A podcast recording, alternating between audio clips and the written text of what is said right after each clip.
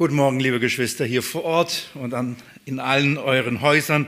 Wir wollen heute wieder gemeinsam das Wort Gottes aufschlagen. Im Markus Evangelium Kapitel 16 und noch einmal die Verse 1 bis 8 miteinander lesen. Markus Evangelium Kapitel 16, die Verse 1 bis 8 gemeinsam lesen und Jesus Christus darum bitten, dass er uns selbst dieses Wort öffnet, dass er selbst uns das Verständnis von diesem Text und von seinem Wort gibt dass wir erkennen und dass wir vor allem durch diese Erkenntnis auch glauben und unser Glauben darin gefestigt wird. Lass uns gemeinsam das Wort lesen und dann gemeinsam beten. Ich lese ab Vers 1. Und als das Sabbat vergangen war, kauften Maria Magdalene und Maria, die Mutter des Jakobus und Salome, wohlriechende Öle, um hinzugehen, um ihn zu salben. Und sie kommen sehr früh am ersten Wochentag zu der Gruft, als die Sonne aufgegangen war, und sie sprachen zueinander, wer wird uns den Stein vor der Tür der Gruft wegwälzen? Und als sie aufblickten, sehen sie, dass der Stein zurückgewälzt ist. Es war nämlich sehr groß. Und als sie in die Gruft eintraten, sahen sie einen jungen Mann zu Rechten sitzen, begleitet mit einem weißen Gewand, und sie entsetzten sich. Er aber spricht zu ihnen, Entsetzt euch nicht. Ihr sucht Jesus, den Nazarener, den Gekreuzigten. Er ist auferweckt worden. Er ist nicht hier. Siehe, da die Stätte, wo sie ihn hingelegt hatten. Aber geht hin, sagt seinen Jüngern und Petrus, dass er euch nach Galiläa vorausgeht. Dort werdet ihr ihn sehen, wie er es euch gesagt hat. Und sie gingen hinaus und flohen von der Gruft denn Zittern und Bestürzung hat sie ergriffen und sie sagten niemandem etwas, denn sie fürchteten sich. Wir beten, Jesus Christus, du musst uns die Schrift öffnen, du musst das Erkenntnis und Verständnis geben, damit wir nach den Schriften Glauben haben und nicht nur Glauben, sondern auch Kraft haben und äh, in unserem Leben. Und darum bitte ich dich um dieses Wunder für heute Morgen. Wir, wir lesen dein Wort, wir schlagen auf, wir wollen es verstehen, wie du es gedacht hast, wie du es hast aufschreiben lassen, als Zeugnis für uns. Herr, stärke unseren Glauben darin, mach es fest. Lass uns verstehen und lass uns erkennen das Evangelium, Jesus, von dir. In deinem Namen will ich es bitten, Jesus. Amen. Vielen Dank euch. Das 16. Kapitel im Markus-Evangelium ist der Höhepunkt von diesem Evangelium. Darauf habe ich in der letzten Predigt euch hin, hingewiesen und ich hoffe, ihr könnt euch noch daran erinnern, dass es hier kein Anhang ist. Es ist nicht noch so ein Epilog, sondern noch ein paar Informationen, was nach dem Sterben und nach der Kreuzigung Jesu passiert ist, sondern es ist wirklich der Höhepunkt dieses Evangeliums. Es sind 20 Verse, die in diesem ähm, Kapitel wir miteinander haben. Und vielleicht würden wir den Höhepunkt anders schreiben. Vielleicht würden wir etwas anderes als Höhepunkt darstellen. Und das macht für, für einige ähm, Schwierigkeit, diese Verse als einen Höhepunkt zu betrachten. Vielleicht und für manche andere sogar das als Wort Gottes anzunehmen, nämlich alle Verse. So nicht wenige sagen, ab Vers 4, äh, Entschuldigung, ab Vers 8 hört sogar hier das Evangelium auf. Und äh, die Verse 9 bis 20, die gehören eigentlich gar nicht in die Schrift. So, dazu aber in den nächsten Predigten mehr. Ähm, ich meine, das ist es. Das ist herrlich, das ist wirklich das, der Höhepunkt des Markus-Evangeliums, aber wie gesagt, auf eine andere Art und Weise dargestellt, wie wir es selbst schreiben würden. Oder die Welt oder irgendein Autor eines Romans würde wahrscheinlich den Höhepunkt anders darstellen. Der Höhepunkt ähm, oder warum aber die Verse den Höhepunkt bilden, ist, dass, weil das Markus-Evangelium nicht nur äh, das Leben Jesu bezeugt als Sohn Gottes, nicht nur bezeugt sein Leiden und sein Sterben, sondern in gleicher Weise uns eben ein Zeugnis seiner Auferstehung gibt. Und darum geht es. Und darum ist es das, der, der Höhepunkt, weil hier uns ähm, der, der, der Sieg Jesu über die Sünde, über den Teufel und somit über den Tod uns proklamiert wird. Hier bekommen wir diesen herrlichen Marker, Jesus hat wirklich gesiegt. Und diese herrliche Botschaft, das ist letztendlich die Auferstehung und das ist auch die Botschaft dieses, dieses Kapitels. Aber wie gesagt, sie wird anders wahrgenommen und, und auf, zum, äh, am Anfang erstmal gar nicht geglaubt, dass es wirklich stattgefunden hat, dass es wirklich passiert ist. Ähm, in der letzten Predigt habe hab ich euch über den, haben wir miteinander über den Zeitpunkt der Auferstehung gesprochen und eben auch über den Unglauben der, der Frauen, die kamen, um Jesus zu salben. und die Reaktion, und ich meine das gar nicht böse, aber der Reaktion äh, entnommen, habe ich so das Gefühl, dass manche von euch meinen, dass mein Urteil über die Frau ein bisschen zu hart war. So, ähm, ich ich hab, ähm, bin davon überzeugt, dass die Frauen ähm, aus Unglauben die, äh, kamen, um Jesus zu, zu, salben. Sie taten das aus einer Unkenntnis. Sie äh, verstanden nicht, was Jesus über sein Leiden, Sterben und Auferstehung sagte. Sie verstanden nicht, dass er verkündigte, dass er auferstehen wird am dritten Tag. Und weil sie das nicht verstanden, glaubten sie äh, es nicht. Weil sie es nicht glaubten, kamen sie und taten etwas, was sie nicht tun müssten. Hätten sie wirklich geglaubt, dass Jesus am dritten Tag auferstand, hätten sie die Salböle nicht gebraucht, die notwendig waren, um den Verwesungsgestank zu übertünchen. So, äh, ihr, ihr, ihr Dienst so sehr er in Liebe war, und ich will ihre Liebe zu Jesus ihnen nicht absprechen, so sehr er, äh, er in der Hingabe zu Jesus war, und ich will ihre Hingabe zu Jesus ihnen nicht ansprechen. Dieser Dienst aber geschah in einer Unkenntnis, und weil es in einer Unkenntnis geschah, geschah es aus Unglauben. Und wenn das passiert, wenn man Jesus Christus zwar liebt, und ihm, äh, sich ihm hingibt und ihm dienen möchte, aber es in einer Unkenntnis tut und somit ähm, aus Unglauben, dann tun wir etwas, was wir gar nicht tun müssen. Und wir tun einen Dienst, einen Dienst, ähm, einen falschen Dienst. Ein, ein, ein Dienst am Tod und nicht am Leben. Und wir werden Jesus da suchen, wo er nicht ist. Wir werden ihn auch nicht finden, wo wir meinen, ihn zu finden, wenn wir keine richtige Erkenntnis haben. So ein, ein, Dienst in der Liebe zu Jesus, in der Hingabe zu Jesus, aber ohne rechte Erkenntnis und somit ohne Glauben, ist ein Dienst am, am Tod und nicht am Leben. Und dann muss man sich nicht wundern, warum man auch Jesus an, ein, an den Orten, an denen man ihn dienen möchte und ihn auch dort vorfinden möchte, gar nicht vorfindet. Dass er da gar nicht da ist, dass man ihn dort nicht begegnet.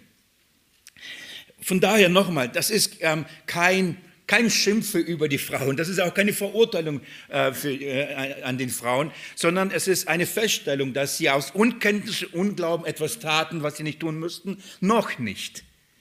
Sie waren noch nicht zu der Erkenntnis gelangt. Sie würden zu, äh, dahin kommen und Jesus wird sie auch dahin bringen, dass sie den Auferstanden äh, erkennen.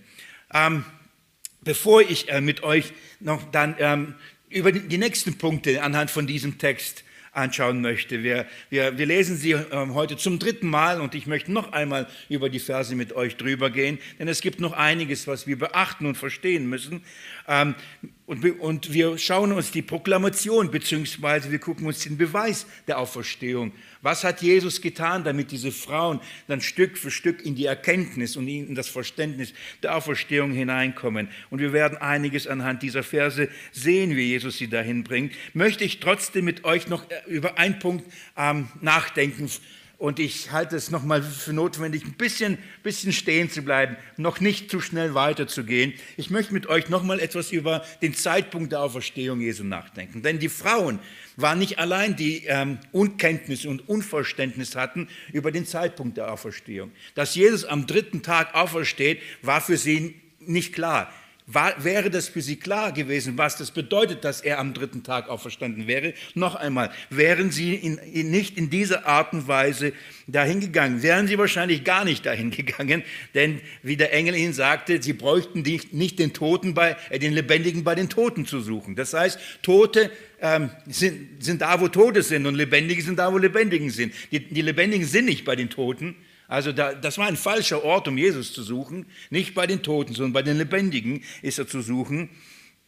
So, sie hatten ein falsches Verständnis vom, von, von diesem Zeitpunkt. Die haben ein falsches Verständnis von dem, was, je, was, was es heißt, dass Jesus an, am dritten Tag auferstehen würde. Hätten sie das verstanden, wie gesagt, wäre das ähm, etwas anderes.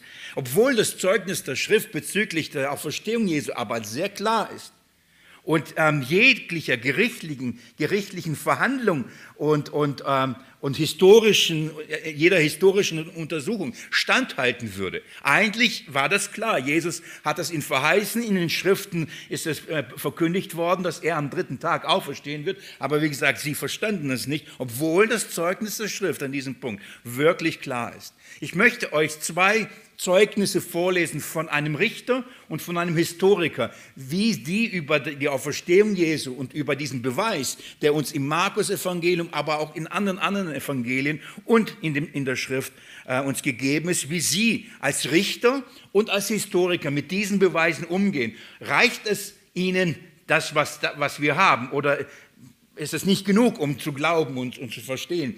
Ein gewisser, ein äh, Edward Clark, glaube ich, heißt er, das ist ein Richter, er schreibt Folgendes. Als Jurist studiere ich anhand äh, anhaltend die Beweise für die Geschehnisse die, des ersten Ostertages. Für mich ist der Beweis schlüssig und im höchsten Zivilgericht, also wir ahnen, wo er tätig ist als Richter, im höchsten Zivilgericht, habe ich unzählige Male Urteile aufgrund von Augenzeugenberichten erlangt, auch wenn sie nicht annähernd so überzeugend waren wie im biblischen Bericht bezüglich des Ostertages.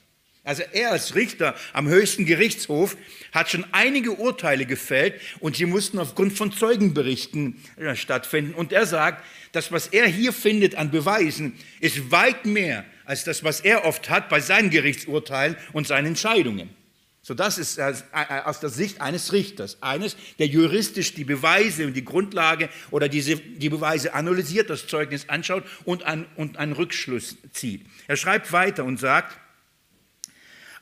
auf, auf einen Beweis folgt eine Schlussfolgerung und, eine, und ein wahrhaftiger Zeuge ist immer natürlich und möchte nicht den Eindruck machen. So, äh, worauf achtet äh, der Richter? Dass, ähm, er sagt, die Glaubwürdigkeit eines Zeugen hängt unter anderem da, da, daran, dass er nicht übertrieben ähm, sich glaubwürdig darstellt.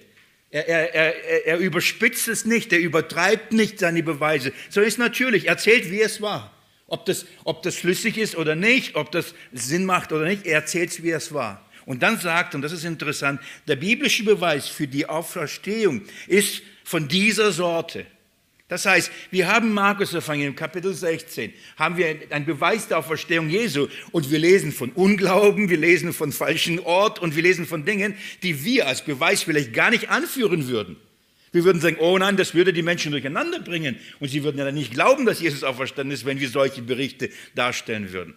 Markus Evangelium zeugt und, und der Zeuge tritt auf und spricht von der Glaubwürdigkeit der Auferstehung Jesu und bringt Dinge, die für den Richter eher ein Indiz für Glaubwürdigkeit als für Unglaubwürdigkeit ist.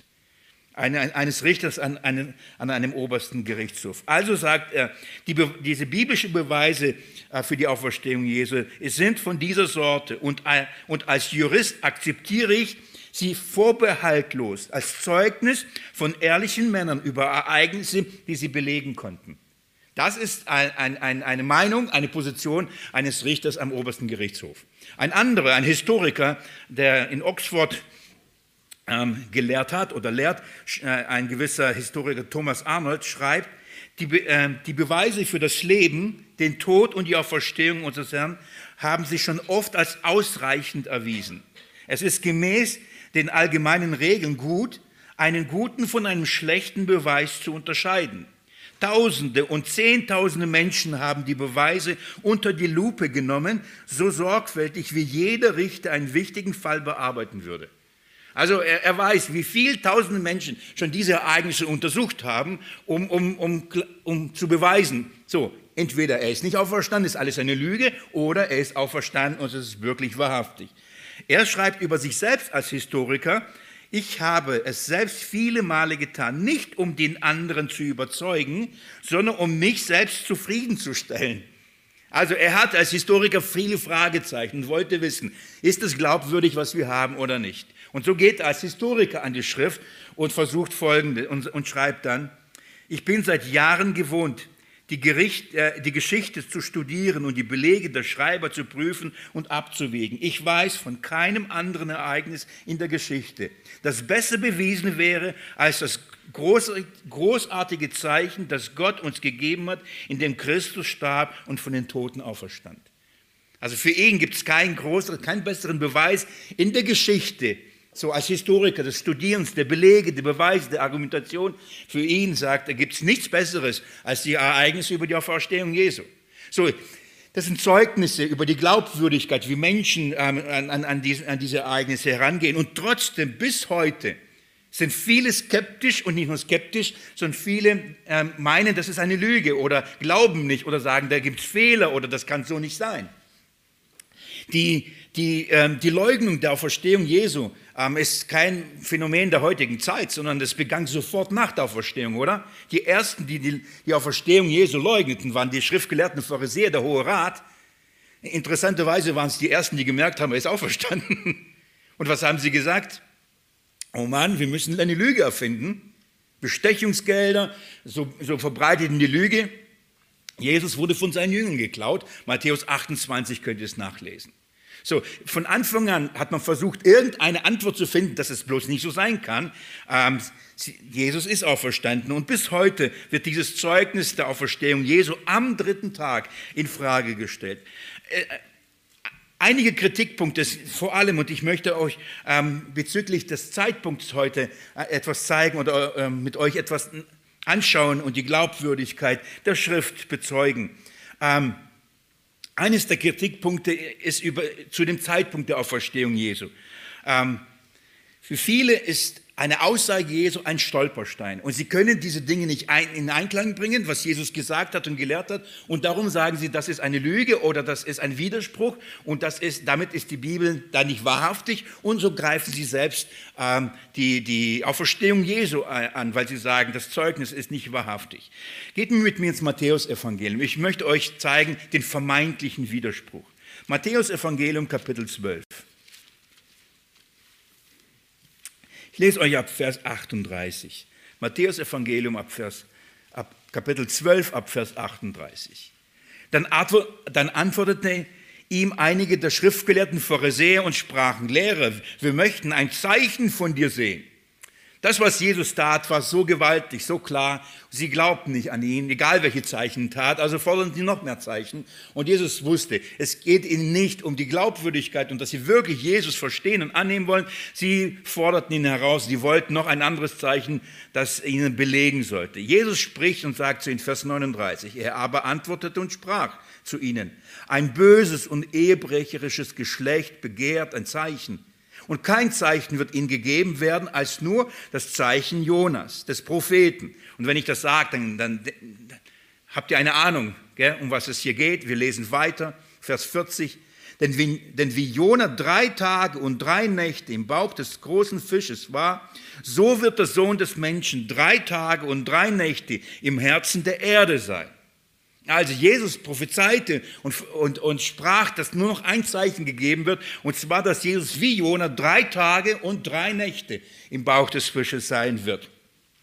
Und das wird das Zeichen sein. Und diese Prophetie ist für viele ein Stolperstein. Und, und für die Feinde des Evangeliums ist das der Beweis der Unglaubwürdigkeit und so nicht der Wahrhaftigkeit der Schrift und Jesus selbst. Sie sagen nämlich, dass Jesus gesagt hat, er wird drei Tage und drei Nächte ähm, im, im, im Schoß der Erde sein. Und der erste Punkt der Anklage ist, das ist der vermeintliche Widerspruch im Zählen der Tage. Man sagt, Jesus hat doch gesagt, drei Tage, oder? So, drei Tage und drei Nächte. Und dann sagt man, also, das sind keine 72 Stunden, in denen Jesus aber tot war. Wenn Jesus sagt, drei Tage und drei Nächte, dann ist in, in dem, unseren westlichen Denken, man zählt, wie viele Stunden hat ein Tag? 24 mal 3, bin ich richtig, 72? 72, okay. Aber wenn Jesus am dritten Tag auferstanden, früh morgens, wo sind die 72 Stunden, oder? So, und dann sagen, das, das ist ein Widerspruch. Das, was Jesus da gesagt hatte und was dann wir lesen im Markus-Evangelium unter anderem, dass er am dritten Tag auferstand, das sind keine 72 Stunden. Und andere gehen sogar weiter und sagen, ja, nicht nur, dass die, dass die Stunden fehlen, sondern auch die Nächte fehlen. Wenn, man, wenn Jesus am dritten Tag auferstand, dann sagt man, er war aber nicht drei Nächte, oder? Sondern nur zwei Nächte. Also, wo ist die, wo ist die Glaubwürdigkeit? Jesus hat doch verheißen, zwei, äh, drei Tage und drei Nächte. Also, es fehlt, es fehlen Stunden in der Erfüllung und es fehlen, es fehlt mindestens eine, also es fehlt eine Nacht in, in, in der Erfüllung. Also kann es gar nicht sein. Das ist nicht die Wahrheit, das ist nicht die Lüge und da wird darum gerungen und, und so ist es für die Feinde des Evangeliums, vor allem für die, für die Anhänger anderer Religionen, die sagen, das stimmt nicht. Guckt mal, und das ist einer der Beweise, die sehr, sehr gerne herangezogen werden, um es zu belegen und sagen, schlag mal das auf, schlag mal das. Und wie, wie, wie kriegt ihr das hin? Wie erklärt ihr das? Wie erklären wir das? Ähm, andere, und das sind kind, äh, andere Gläubige, sie ähm, denken, oh, da, da, haben wir ein Problem. Das, das passt ja nicht. Und dann sagen sie, ah, dann ist ja Jesus gar nicht am Freitag gestorben, sondern ist am Donnerstag gestorben.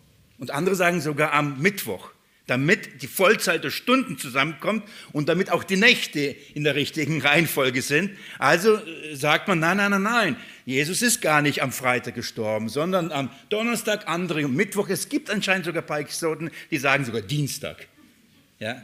So, da, warum? Das muss man doch irgendwie harmonisieren, das muss man doch irgendwie erklären können.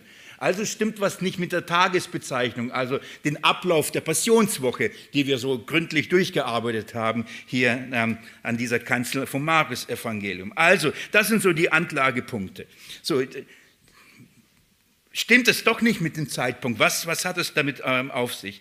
Ich denke, es ist wichtig, dass wir, mit den, dass wir von der Schrift und mit der Schrift die Glaubwürdigkeit der Auferstehung ähm, bezeugen können und, und da sicher sind und nicht in Zweifel geraten, ähm, zusammen mit, mit den Richtern und Historikern sagen können, es gibt, es, die Beweise sind eindeutig. Also ich sage so, wenn ein oberster Richter vom äh, obersten Gerichtshof äh, äh, diese Sachlage geprüft hat und sagt, nein, die Beweise sind stichhaltig, dann müssen sie uns auch stichhaltig sein. Und ich möchte euch etwas hineinnehmen. Das Erste, was ich euch sagen möchte.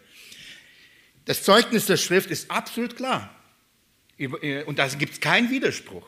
Überhaupt keinen Widerspruch. Warum? Erstens, ähm, folgt man dem, dem Markus-Evangelium, folgt man der Passionswoche, dann, dann ähm, sehen wir, dass Jesus am Sonntag gesalbt worden ist, am Montag nach Jerusalem ähm, äh, ähm, kam an, auf dem Esel, am Dienstag den Tempel reinigte, am Mittwoch in den Tempel lehrte, am Donnerstag das Passafest mit seinen äh, Aposteln feierte, am Freitag getötet, äh, getötet wurde, am, Samt, am Samstag im Grabe war und am Sonntag auferstand. Das ist die Reihenfolge, die wir in, in der Schrift lesen. Das ist das Zeugnis der, der, des Markus-Evangeliums. Und da, wo, darum heißt es immer wieder, und am folgenden Tag und an diesem Tag. Also wir haben Marker im Markus-Evangelium, die uns die Tage markieren. Und ich habe, wie gesagt, versucht, so gut ich nur kann, euch diese Tage aufzuzeigen und diese Chronologie auch zu beweisen. Also das ist das Erste.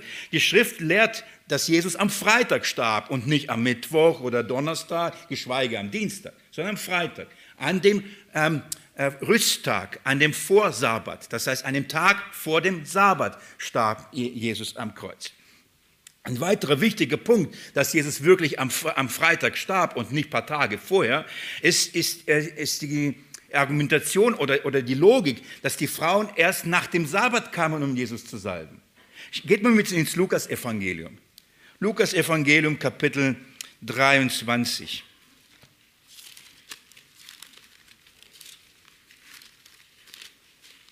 Kapitel 23, das ist der Parallelbericht. Und ähm, da bekommen wir ein paar Informationen mehr dazu, interessante Informationen. Ich lese euch ab Vers 54, Kapitel 23 ab Vers 54. Und es war Rüsttag und der Sabbat brach an. So, der Rüsttag ist immer der Tag vor einem Sabbat oder vor einem Fest und man bereitet sich vor, darum heißt es Rüsttag. Und dann begeht man das Fest. In dem Fall war das der Vorsabbat von dem Passa. Ein ganz wichtiger, ganz wichtiger.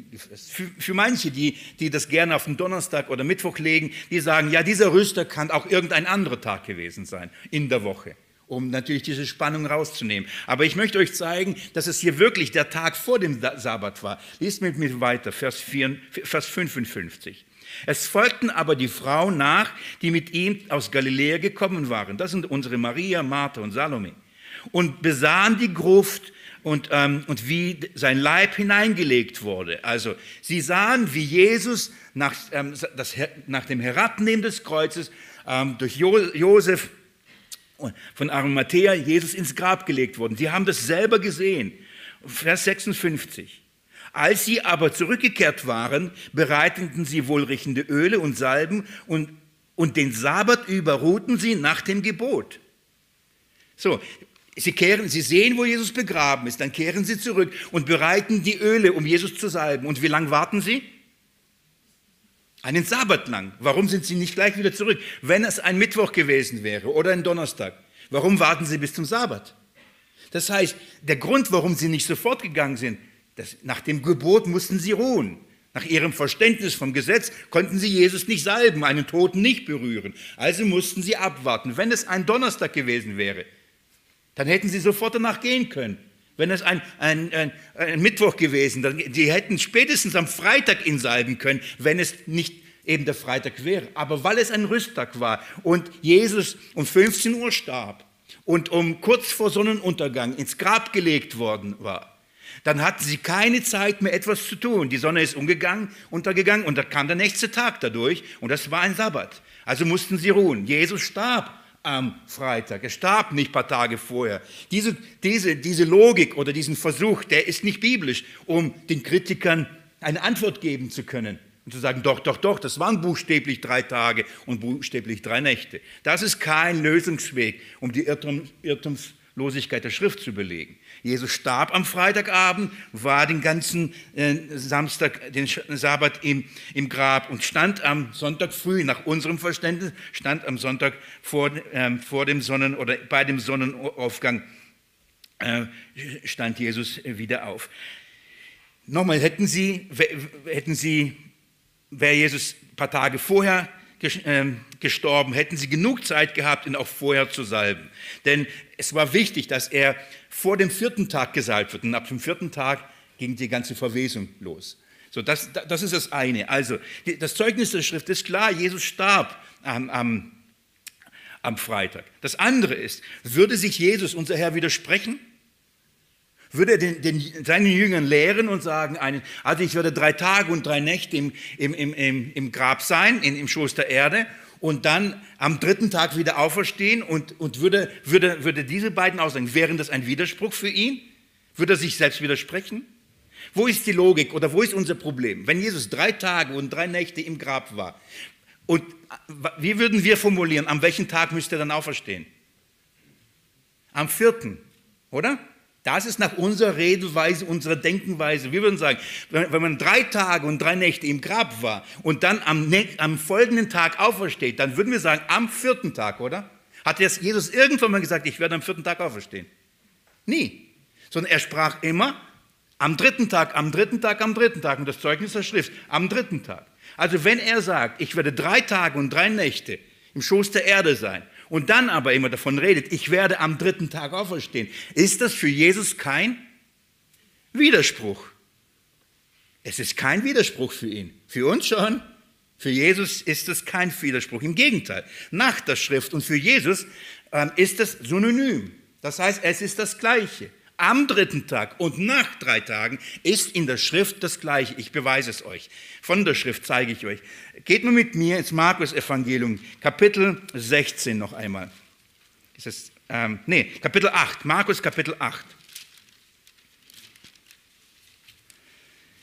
Markus Kapitel 8. Ich habe euch diese Leidensankündigung Jesus schon mehrmals vorgelesen und darum Kapitel 8, Vers 31 noch einmal den letzten Satz und Schriftgelehrten und getötet werden und nach drei Tagen auferstehen.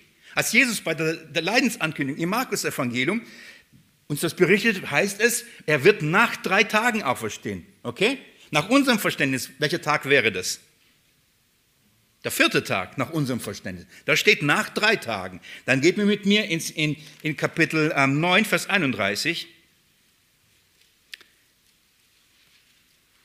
Ich lese auch, dann lehrte er seine Jünger und sprach zu ihnen, der Sohn des Menschen wird überliefert in die Menschenhände und sie werden ihn töten und ähm, nachdem er getötet worden ist, wird er nach drei Tagen auferstehen. Da heißt auch nach drei Tagen, oder?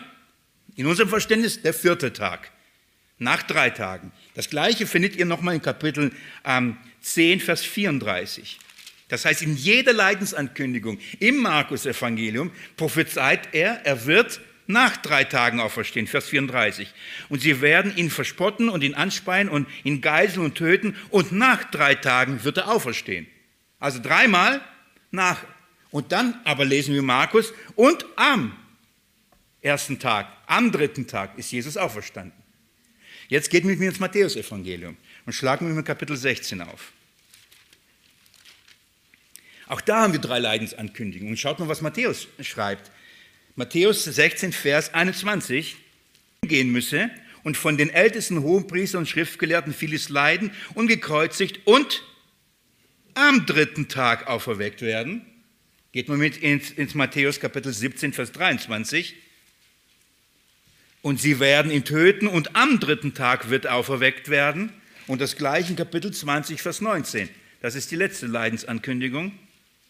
Und sie werden ihn die Nationen überliefern und ihn zum äh, Verspotten und zum Geiseln und Kreuzigen. Und am dritten Tag wird er auferweckt werden. Das heißt, Matthäus und Markus zitieren beide die gleichen Leidensankündigungen. Die zitieren beide die, äh, die, die Prophezeiung Jesu. Der eine redet am und der andere redet nach. So, entweder sagt man, oh, noch, noch mehr Widersprüche in der Bibel, oder, und ich möchte euch das heute zeigen und belegen, oder es ist synonym. Das heißt, für Jesus bedeutet am dritten Tag nach drei Tagen oder andersrum. Nach drei Tagen bedeutet auch am dritten Tag. Und du wirst sagen natürlich, wie kann das sein, oder? Wie kann nach drei Tagen am dritten Tag sein? Sprengt es vielleicht unser, unser logisches Verständnis und unsere logische Argumentation? Wie kann es sein? Ich könnte mit euch ähm, einige Stellen Apostelgeschichte gehen. Ähm, Wer es nachlesen möchte, Apostelgeschichte 10, Vers 40, werdet ihr dieses Zeugnis ähm, ebenfalls haben, wo, wo, uns belegt wird, dass Jesus am dritten Tag auferstanden ist. Paulus bezeugt das in, der, in 1. Korinther 15, dass Jesus am dritten Tag nach den Schriften auferstanden ist. Das heißt, das Zeugnis der, Schrift ist überwältigend und, und klar, dass Jesus wirklich ähm, am dritten Tag auferstanden, also der dritte Tag ist angebrochen und er ist an diesem Tag, an dem dritten Tag, ist er auch wirklich auferstanden. Nochmal, wie kann das sein? Wie komme ich darauf? Oder besser, besser ausgedrückt, wie, wie kann es aus drei Tage und drei Nächte ähm, am dritten Tag werden? Oder wie kann es am dritten Tag, aus am dritten Tag drei Tage und drei Nächte werden, oder? Wie, wie kriegen wir diese Dinge zusammen? Wie kriegen wir das miteinander verbunden? Zuerst mal, der Widerspruch ist nicht in der Schrift und schon gar nicht in den Worten Jesu. Sonst wäre unsere Erlösung dahin.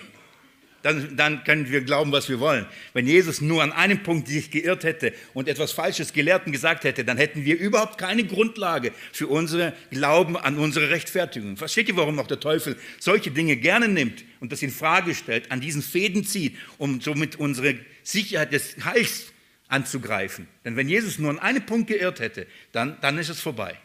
So, wie, das, das Erste, also der Widerspruch ist nicht in der Schrift, nicht in den Worten Jesu. Wo ist der Widerspruch? Der Widerspruch ist bei uns. Inwieweit? Es ist in unserem westlichen Denken. Der, der Punkt ist das, wir nehmen an, dass unser Verständnis von der Einteilung von Tag und Nacht, von Zeit, so wie wir es kennen, dass es Jesus genauso gedacht hat, wie wir, wie wir darüber denken. Dass in, in der Zeit, in der Jesus lebte und in der Kultur, in der er lebte, dass sie genau in gleicher Art und Weise nach Adam Riese die Zeit eingeteilt haben. Aber den gab es vorher, diesen Adam Riese gab es noch vorher nicht. Gell? Das ganz, kam später irgendwann mal. Und dann wurde dann bestimmt, viele, viele hunderte Jahre später, dass ein Tag wie viele Stunden hat? 24 und eingeteilt ist in zwölf für Tag und zwölf für Nacht. Das ist dann ein Tag. Das ist ein bisschen verwirrend. Wir reden von einem Tag, der 24 Stunden hat und reden von Tag und Nacht, oder? Aber wir unterteilen und sagen, die Hälfte ist hell und die Hälfte ist dunkel. Und dann sagen wir, das ist ein Tag. Und dann ist für unser Verständnis nur dann ein voller Tag, wenn es auch die ganzen 24 Stunden abgelaufen sind. Das ist in unserer Kultur oder in unserem Verständnis so, so verankert. Also sind von diesem Tag nur drei Stunden vergangen, reden wir dann nicht von einem Tag. Und, und dieses, dieses Denken, was wir haben, setzen wir voraus und legen das in die Schrift hinein. Wir heben es nicht aus der Schrift heraus, sondern wir legen es hinein. Das ist in unseren Köpfen. Aber das ist nicht in Köpfen, das ist nicht, nicht, nicht in der Schrift. Das ist unser Verständnis. Und dann merken wir, das passt nicht und dann beginnt man zu basteln und den Zeitpunkt Jesu auf anderen Tag zu, zu legen, damit man dem Adam Riese entsprechend die 72 Stunden hat oder eben auch die drei Nächte hat. Das ist nicht die richtige Art und Weise, mit der Schrift umzugehen. Man, man, begreift nicht, dass wir hier, wenn wir die Schriften lesen, ein, eine andere Zeit haben, eine andere Kultur. Wir, wir sind in, in, in einer Zeit, in der Jesus lebte, im Orient, in dem die Tage, und das habe ich euch versucht zu zeigen, zum Beispiel anders anfangen, zu, auch zu einem anderen Zeitpunkt auch anfangen. Wenn die Sonne untergeht, dann beginnt der neue Tag. Und der neue Tag beginnt mit was? Mit hell oder dunkel? Eigentlich mit dunkel, nicht mit hell.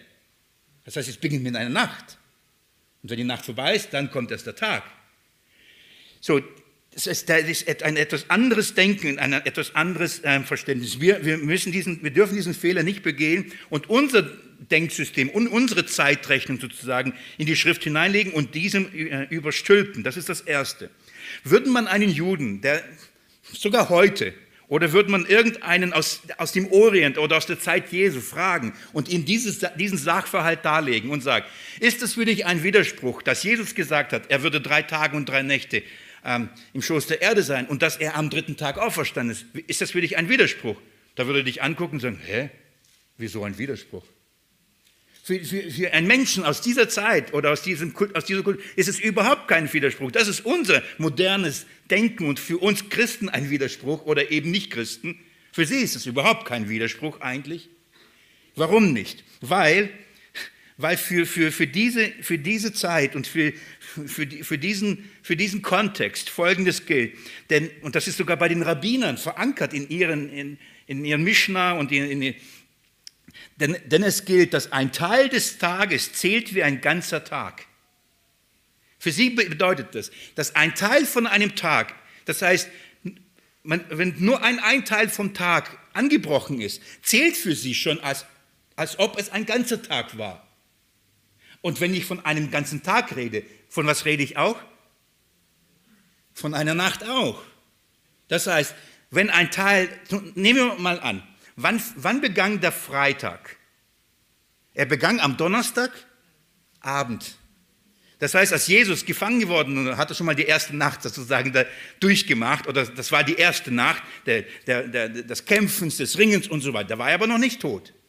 Da lebt er noch. Aber er, ähm, da, da, begann schon der Freitag, der begann mit einer Nacht. Dann ähm, durchlebt er den ganzen Freitag und stirbt um 15 Uhr und, äh, und ist ungefähr drei Stunden tot, bevor er ins Grab gelegt wird, oder? Könnt ihr mir soweit folgen? Wie viele Stunden war Jesus am Freitag tot? Eigentlich nur drei Stunden. Für den Juden ist es aber ein ganzer Tag. Das ist für ihn kein Problem, denn für ihn gilt nämlich nicht nur diese drei Stunden als Tag, sondern gilt auch die Nacht, die vorher war, vorher war auch als, Tag, als, als dazugehören. Das heißt, wenn, wenn, wenn er sagt, dass Jesus am, am, am Freitag starb, dann ist es ein kompletter Tag mit Nacht, und Tag, mit hell und dunkel. Für, für, für diese Zeit und diese Kultur ist es überhaupt kein Widerspruch. Jesus starb dann und war dann am Samstag im Grab, oder? So, dann, da haben wir kein Problem. Da haben wir eine volle Nacht und einen vollen Tag. Da, dann stand aber Sonntag früh auf, oder? Das heißt, was hat er da schon erlebt im Grab? Die zweite Nacht. Aber es fehlt noch etwas vom Tag, oder? Nämlich ganze sechs Stunden. Die Nacht, auf, die, die, die Nacht von, am Samstag beginnt nicht nach Samstag, sondern ist vom, so, äh, die Nacht vom Sonntag. Oh, ich hoffe, ich verwirre euch nicht. Ich muss selber gut sortieren. Ich habe es mir sogar aufgemalt, dass ich das. Schaut mal, die erste Nacht begann am Donnerstagabend, die zweite Nacht bekam am Freitagabend, die letzte Nacht bekam, begann am Samstagabend. Das heißt, es brauchte nicht den Sonntagnacht, um zu sagen drei Nächte. Aber es fehlte was vom Tag. Aber für die Juden ist es kein Problem, denn ein angebrochener Tag ist wie ein ganzer Tag. Also, das ist aber, vielleicht sagst du, ja gut, das ist jüdische Kultur. Das ist für mich kein Argument. Ich will aber erstmal sagen, das, das reicht einem, einem obersten Gerichtshof, dass er diese Beweise hat und sagt, wenn in der Kultur es heißt, ein angebrochener Tag ist wie ein ganzer Tag und Nacht, dann reicht mir das als Beweis. Versteht ihr? Uns reicht nicht. Wir sagen, hm, wir sind skeptisch. Ich verstehe es, weil wir biblische Belege brauchen. Wir wollen nicht einfach nur die jüdische Kultur als Beweis haben, sondern wir wollen ja von der Schrift ähm, diesen Beweis haben. Und den will ich euch erbringen. Und wenn es mich die Zeit kostet, dann will ich das tun, weil ich sage, wir können nur dann recht glauben, wenn wir rechte Erkenntnis haben. Nur dann können wir fest im Glauben und Zeugnis weitergeben, wenn wir selber gewiss sind und stehen und nicht Zweifel haben, wenn jemand zu uns kommt und sagt, das passt ja bei euch gar nicht und wir denken, ja wie, stimmt. Wie kann das sein? Wie können wir mit Freimütigkeit sagen, hey, es ist absolut sicher. Auch für mich, wir müssen das verstehen. Darum nehme ich mir heute nochmal die Zeit dafür. Ich möchte euch ähm, da von der Schrift etwas aufzeigen. Erstmal grundsätzlich, wenn ihr die Könige lest die, die, und, und, und die Chronikbücher und, und die Regierungsjahre von den Königen, die, dann kann, wird euch begegnen, dass ein, ein, ein König am Ende des Jahres, im letzten Monat König wurde zum Beispiel. Und, wenn, äh, und dann sagt man aber, man rechnet ihm alle anderen Monate auch als Regierungsjahr, obwohl er gerade nur einen Monat regiert hat. Dann liest man, dass er in das, in, ins nächste Jahr, das heißt in unserer Sprache, wenn er nur im Dezember regiert hat, wird ihm das als, komplett als ein Jahr angerechnet. Nicht schlecht, gell? Für die Rente sehr gut. Ja? So, komplett angerechnet, nur ein Jahr. Wir kennen das vom Arbeit im Weinberg. so. Dann heißt es aber, wenn dieser, wenn dieser König am nächsten, das heißt im Januar, immer noch im, im Stuhl sitzt, dann sagt man, er ist im zweiten Jahr seiner Regierung, obwohl er gerade zwei Monate regiert hat. Versteht ihr? Das, das, das, ich, spare euch all die Könige und, die, und das sind viele, ich könnte euch das zeigen, dass wie, wie das Alte Testament, das heißt in diesem jüdischen Verständnis, die Zeitrechnung schreibt. Es reicht, wenn es nur angebrochen wird, dann wird es als ein Ganzes genommen. Also ist das Jahr gerade angebrochen oder ist nur ein Teil vom Jahr äh, erlebt worden. Dann sagt man, es ist ein ganzes Jahr gewesen. Können wir folgen? Das gleiche gilt für den Tag. Wenn nur ein Teil vom Tag angebrochen ist und man nur ein Teil vom Tag erlebt hat, dann rechnet man das zu als einen ganzen Tag mit dazugehörigen Nacht, wie ich euch das gerade erklärt habe. Ich möchte euch das beweisen. Und ich hoffe, dass die Schrift euch ähm, genug Beweis ist. Euch ist es Beweis. Ich, ich, denke mehr an andere, für die, die sich damit schwer tun, aber ich will euch damit hineinnehmen. Ich möchte euch ein paar Beispiele, zwei, drei, vier Zeugen ähm, aufrufen und euch zeigen, dass, dass diese Art der Zeitrechnung biblisch ist und dass diese drei Tage, nach drei Tagen und sogar nach drei Nächten und am dritten Tag, diese Sprache im Alttestament gut bekannt und von Gott verkündigt und sogar vorbereitend für die Ereignisse ist, damit wir, wenn wir eigentlich das Alte Testament recht verstehen, da eigentlich keine Fragen haben müssten. Für uns müsste das eigentlich klar sein. Der ersten Beweis bringe ich euch, indem ich euch bitte, mit mir das erste Buch Mose aufzuschlagen. Gehen wir kurz zu Mose, einem Zeugen. Erste Buch Mose, Kapitel 40, nee, 42, Kapitel 42. Wir sind bei der Geschichte von Josef und seinen Brüdern. Kennt ihr, oder? Dass, Je, dass Josef ein Typus, ein Bild auf Christus ist, ist ja, ich hoffe, bewiesen und in vieler Weise, so wie Josef, man mit Josef umging, so ging man später mit Jesus um und letztendlich wurde aber zum Retter einer großen Nation. In gleicher Weise trifft das auch auf Josef eben zu. Und da tauchen auch diese Zahlen sogar auf. Ähm, ich erinnere euch, Paulus sagt in 1. Korinther Kapitel 15, ich glaube, Ruben hat das letztens sogar vorgelesen, da heißt es, dass er gestorben, ähm, ähm, begraben, ähm, gestorben, begraben und auferstanden am dritten Tag nach den Schriften. Das heißt, dieses am dritten Tag, am dritten Tag, ist genauso in, den Schrift, in der Schrift verankert wie sein Leiden und sein Sterben. Das ist nichts etwas Theoretisches. Es ist von der Schrift verkündigt. Ich gebe euch ein Beispiel dafür. Kapitel 42, 42, Vers 17. Und er setzte sie zusammen drei Tage ins Gewahrsam. Josef setzt seine Brüder drei Tage ins Gewahrsam. Klingt es bei euch so ein bisschen die Geschichte? Sie kommen, wollen Korn von ihm haben, er, er, er will ihnen eine Lektion erteilen, ähm, gibt dann äh, den Becher und so weiter. Wer es nicht weiß, liest nach, hört es nach oder fragt nach. Auf jeden Fall, das ist die Geschichte. Und, und er setzt die Brüder, Jesus, Josef setzt seine Brüder in, in, in Gefangenschaft und dann heißt das, wie lange? Drei Tage. Nach unserem Verständnis, wie viele Stunden? 72. Also waren, schmorten sie 72 Stunden bei. Steht nirgendwo in der Bibel 72 Stunden. Diese Zahl findet ihr nicht. Die finden wir bei uns weil bei uns drei Tage 72 Stunden sind. Aber schaut mal, was die Schrift sagt. Vers 18. Am dritten Tag aber sagte Josef zu ihnen, tut Folgendes. Okay? Hier auf der einen Seite heißt, die waren drei Tage im Gefängnis. Aber als er sie zu, zu sich holt und dann zurückschickt und, und so weiter, wann passiert das? Nach drei Tagen? Am dritten Tag. Da müsste heißen, am vierten Tag aber, oder? Nach unserer Logik müsste hier stehen, aber am vierten Tag holt er sich zu sich und, und schickt sie, sie wieder zurück und so weiter und so fort. Steht hier aber nicht. Für, in einem Vers heißt, drei Tage waren sie in der Gefangenschaft. Im nächsten Vers heißt aber, am dritten Tag holt er sie zu sich und schickt sie weg.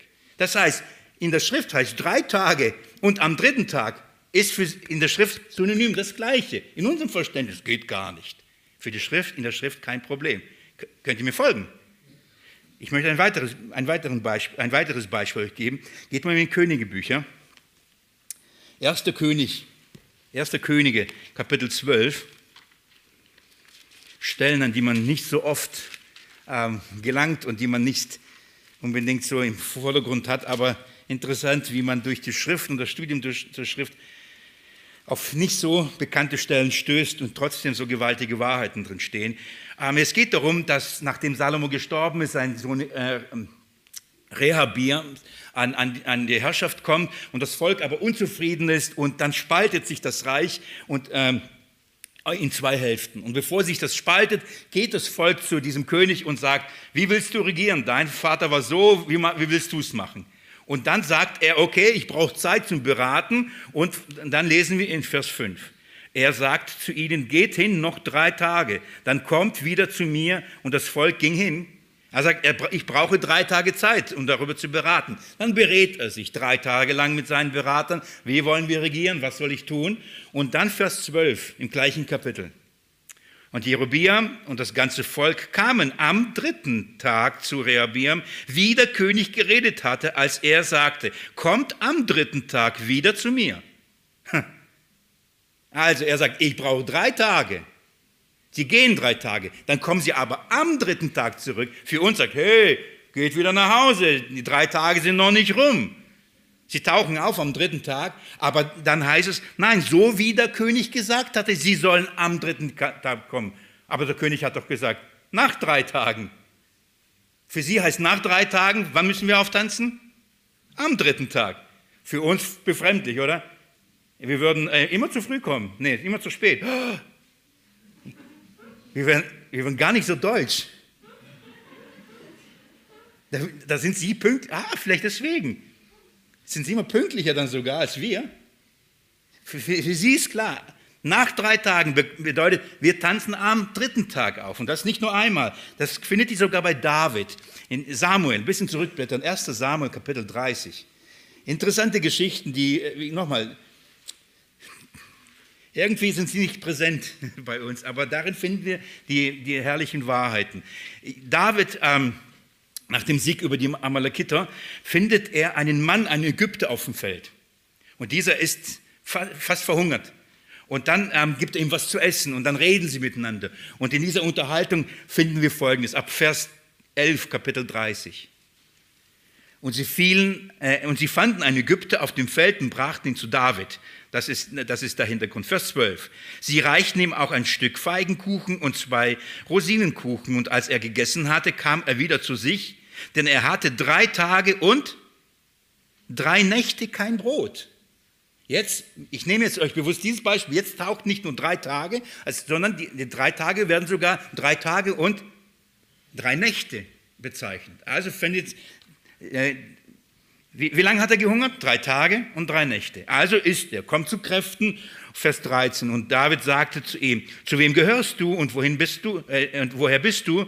Und er antwortete, ich bin ein Jünger ein junger Ägypter, der Knecht eines Amalekiters, mein Herr hat mich zurückgelassen, denn ich wurde heute vor drei Tagen krank, nicht vor vier Tagen krank, obwohl er drei Tage und drei Nächte hungerte. Nach unserer Rechnung 72 Stunden und dann kann er nicht sagen, dass ich vor drei Tagen krank wurde. Das heißt, diese Sprache oder diese Art Zeitangabe ist uns vielleicht fremd, aber die ist absolut biblisch. Nur noch ein Beispiel, okay? Ähm, geht mal ins Buch Esther. Ich, ich gebrauche das bewusst, um euch zu zeigen, dass selbst in der Sprache von drei Tagen und drei Nächten, dass wir in, in der Schrift im Alten Testament immer wieder an verschiedenen Stellen es haben. Es, das Buch Esther, ist euch ein Begriff. Ja? Ein, ein, auch ein herrliches Buch. So herrlich. Warum? Weil in diesem Buch der Name Gottes nicht auftaucht und des äh, Sohnes Jesus Christus nicht auch, aber hier ein herrliches Evangelium verkündigt wird. Auf erstaunliche Art und Weise haben wir hier einen Typus, ähm, ja, ich belasse von der Schwärmerei ähm, und lese euch die Verse, nämlich ähm, der König befiehlt, dass die Juden umgebracht werden sollen und da ist die Angst groß und, und die Königin äh, Esther ähm, hat ein, ein, ein Anliegen. Schaut mal mit mir Kapitel 4, steige ich mit euch ein, Kapitel 4, Vers 15 vielleicht zuerst. Da ließ Esther den Mordechai antworten, geh hin, versammle die Juden, die, äh, die sich in Susa befinden, und fastet und, äh, äh, um meinetwillen und esst nicht und trinkt nicht drei Tage lang. Ja? Er sagt, fastet mit mir und esst und trinkt nicht wie lange? Drei Tage lang. Jetzt wird sie definiert. Nacht und Tag. Auch ich selbst werde mit meinen Dienern ebenso fasten. Also der Aufruf zum Fasten ist für drei Tage. Dann sagt sie Nacht und Tag. Wir verstehen jetzt, warum sie zuerst Nacht sagt. Gell? Weil das ist die, das Verständnis, wie, wie ein Tag ein, eingeteilt wird. Also Nacht und Tag. Also fasten sie. Und dann sagt sie, nach drei Tagen werde ich zum König hingehen und ihn bitten, um Gnade bitten. Jetzt schaut mal Kapitel 5, Vers 1. Was glaubt ihr, jetzt keine große Überraschung, wann geht sie zum König? Am vierten Tag? Nein, Kapitel 5, Vers 1, und es geschah am dritten Tag, da kleidete sich Esther königlich und tat in den Hof des Königshauses und so weiter. Merkt ihr das? Das sind nur ein paar Beispiele. Das heißt, die Schrift, wenn sie davon redet, von drei Tagen und drei Nächten, dann ist in der Schrift keine buchstäbliche 72 Stunden und es ist nicht zwingend, dass wirklich der Nacht gewesen ist und alle drei Nächte damit einberechnet werden. Das macht die Schrift nicht, das machen wir. Und weil wir natürlich da ein Problem haben, sagen wir, oh, ein Fehler. Also entweder stimmt mit der Schrift alles nicht und das unglaubwürdig, oder man muss halt Jesu Tod auf einen anderen Tag legen. Dienstag, Mittwoch, Donnerstag, damit man die 72 Stunden hat. Ich bekam neulich eine Mail, einer, der ist so fest überzeugt und sagt, nach meiner Logik und nach Adam Riese passt das Ganze gar nicht. Und ich sage, seit wann ist deine Logik von Adam Riese der Maßstab zum Verständnis der Schrift? Deine Kultur, dein Verständnis, das ist kein Maßstab. Die Schrift gibt uns die Antwort und da müssen wir die Schrift kennen.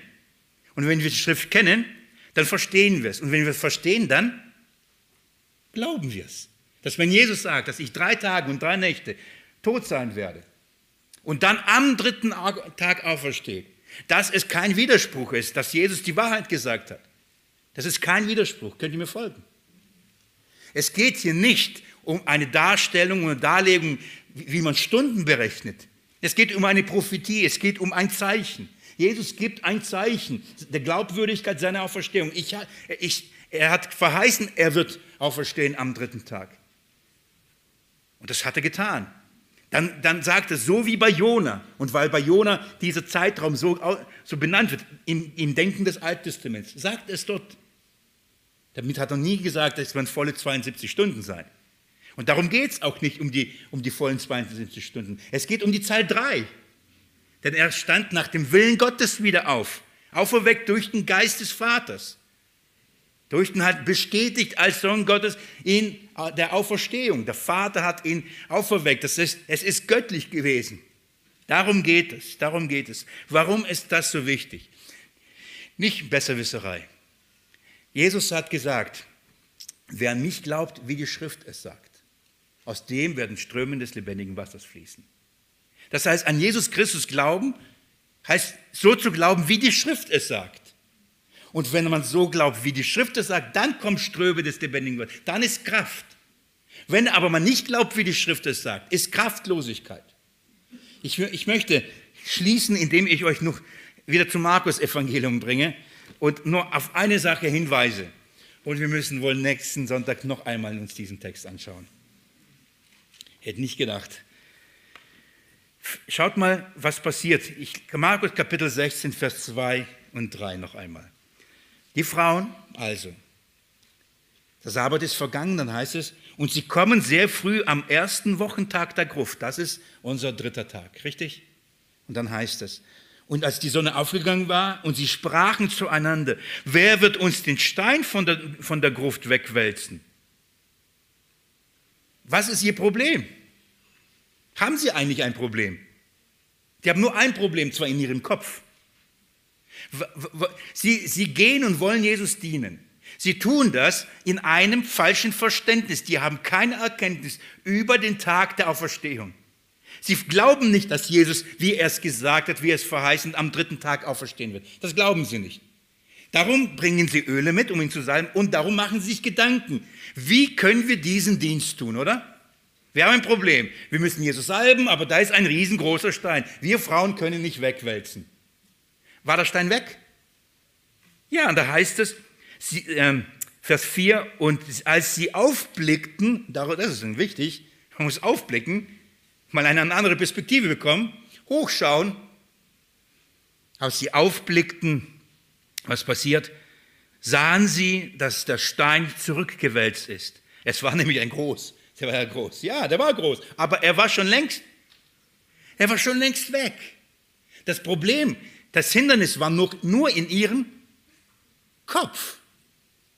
Sie wollten Jesus dienen, ja. Liebten sie, ja. Hingabe, ja. Aber sie taten das aus Unglauben, aus Unkenntnis und sie sahen nur verschlossene Türen. Die sahen nur zugerollte Gräber. Sie sahen nur Steine. Wer wird uns wegbringen? Wie, können, wie kriegen wir das sehen? Wie können wir dienen? Keine Kraft, keine Freude, keine Zuversicht, kein Glaube. Sie sagten nicht, ja, wenn Jesus am dritten Tag aufersteht, dann wird der Stein definitiv nicht mehr da sein. Oder? Den Gedanken kamen sie gar nicht. Kamen sie gar nicht. Was, was will ich uns damit sagen? Was wollen wir lernen? Was müssen wir lernen? Wenn wir ein falsches Verständnis der Schrift haben und in, in Mangel an Erkenntnis, dann haben wir auch Mangel an Glauben. Haben wir Mangel an Glauben, haben wir Mangel an Kraft. Und dann werden uns permanent Hindernisse anscheinend vor uns sein, die eigentlich gar nicht da sind. Weil in der Kraft der Verstehung Jesus Christus sie schon längst beseitigt hat. Nur sehen wir das nicht, weil wir immer nach unten schauen und nicht nach oben. Den Anfänger und Vollender unseres Glaubens. Auf den, der zu Rechten Gottes sitzt und herrscht.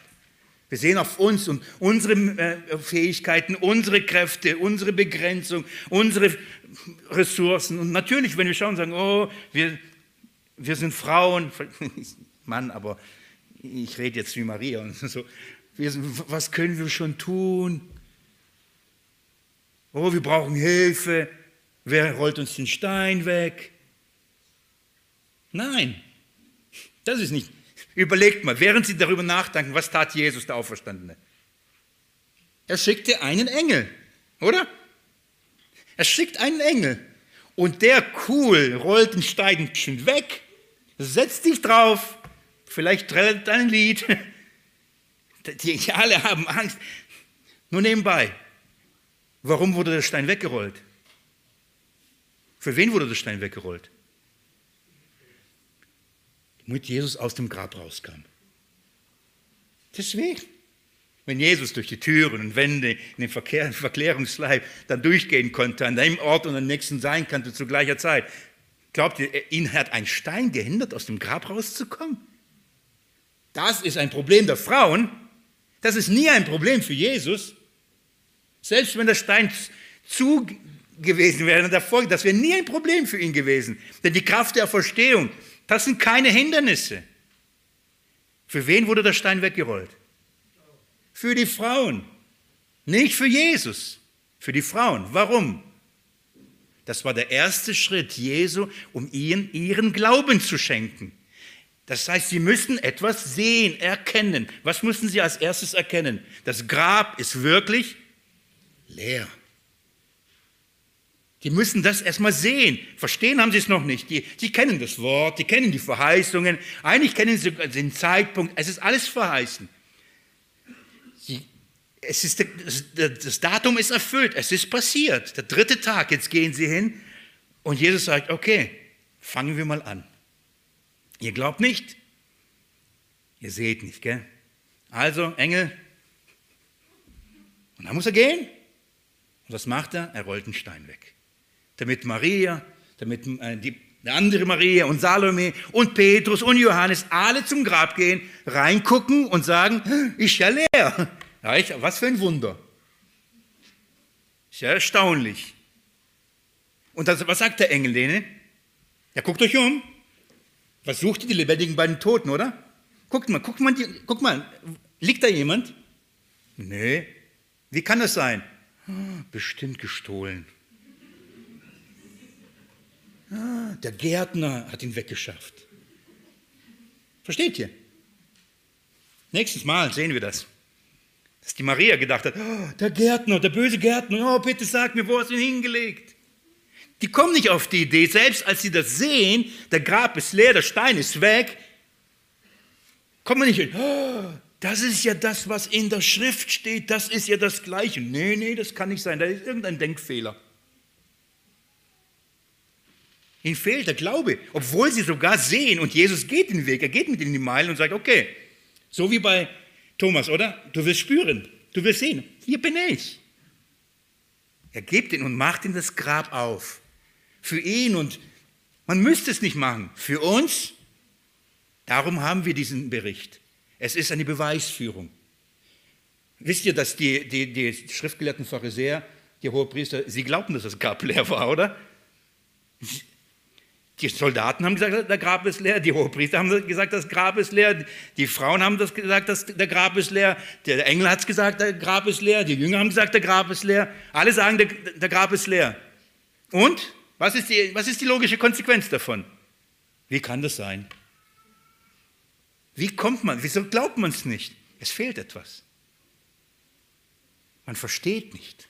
Wie kann, man, wie kann es sein? Man, man versteht nicht, was geschrieben ist. Deswegen sagt ihr, ihr, wieso seid ihr so träge, die Schriften zu glauben? Wieso versteht ihr nicht, dass das, was da steht, das, was passiert ist? Und das muss Jesus machen. Er muss das zueinander bringen. Er muss dieses Ereignis, das Sie erleben, sogar sehen, hören, dieses Ereignis müssen Sie mit der Schrift in Verbindung bringen. Aber da muss noch mehr passieren. Da muss noch mehr passieren. Es reicht das nicht. Sie sehen, oder? Glauben Sie? Sie hören? Glauben Sie? Was muss passieren? Nächsten Sonntag. Ja. Ich bete.